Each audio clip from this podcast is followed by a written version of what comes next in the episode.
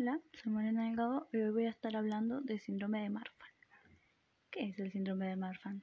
El síndrome de Marfan es un, es un trastorno que afecta al tejido conectivo. El tejido conectivo está formado por las proteínas que le brindan apoyo a la piel, los huesos, los vasos sanguíneos y otros órganos.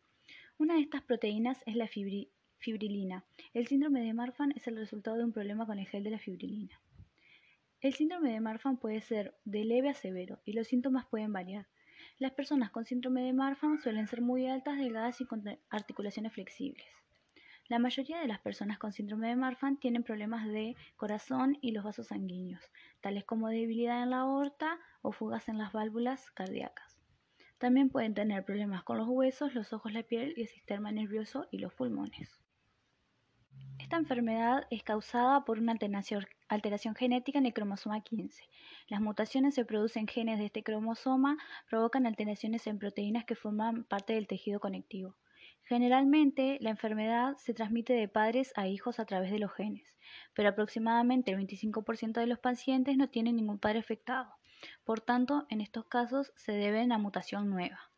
Esta enfermedad afecta tanto a hombres como a mujeres y como el defecto genético puede ser transmitido a los hijos, las personas que lo padecen deben consultar al médico antes que se produzca el embarazo. El patrón de herencia es autosómico dominante, lo que, lo que quiere que estadísticamente la probabilidad de que los hijos de un paciente estén afectados por la enfermedad es aproximadamente un 50%. Los síntomas de, esta, de este síndrome pueden variar. Las expresiones del gen es variable, es decir, una misma familia puede tener diferentes características y prestar distintos grados de gravedad. Aún así, la enfermedad afecta principalmente a los ojos, a los esqueletos, al esqueleto, a los ojos, el corazón y los vasos sanguíneos. Pueden aparecer alteraciones a otros niveles. El esqueleto son personas a menudo muy altas en comparación con los demás miembros de la familia y delgadas con las extremidades largas y articulaciones con mucha movilidad.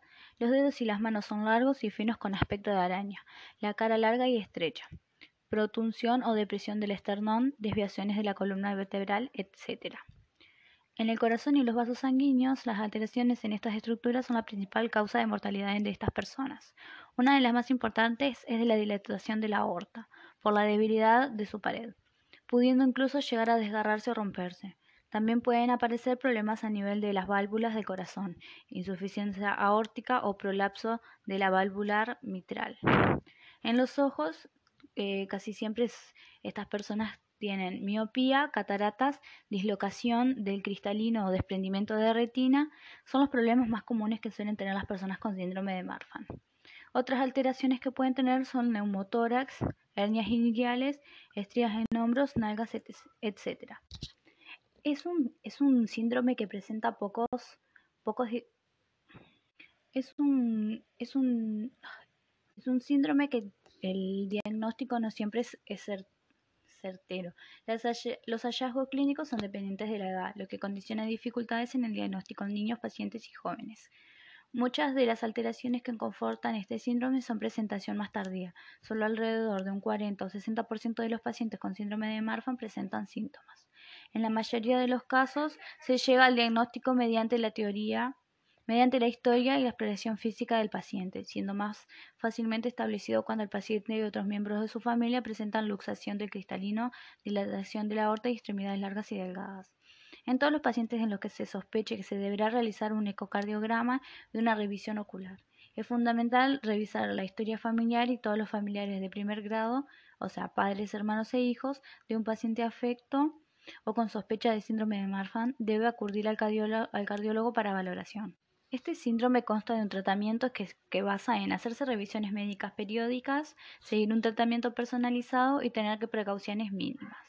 En los últimos 20 años, gracias al diagnóstico precoz, el tratamiento, el seguimiento continuado y sobre todo la cirugía preventiva de la aorta, se ha conseguido que la esperanza de vida de los enfermos de Marfan hayan pasado de los 45 a los 72 años.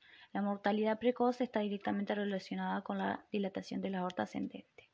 Y así concluye lo que sería el síndrome de Marfan, que es un síndrome causado por una mutación genética.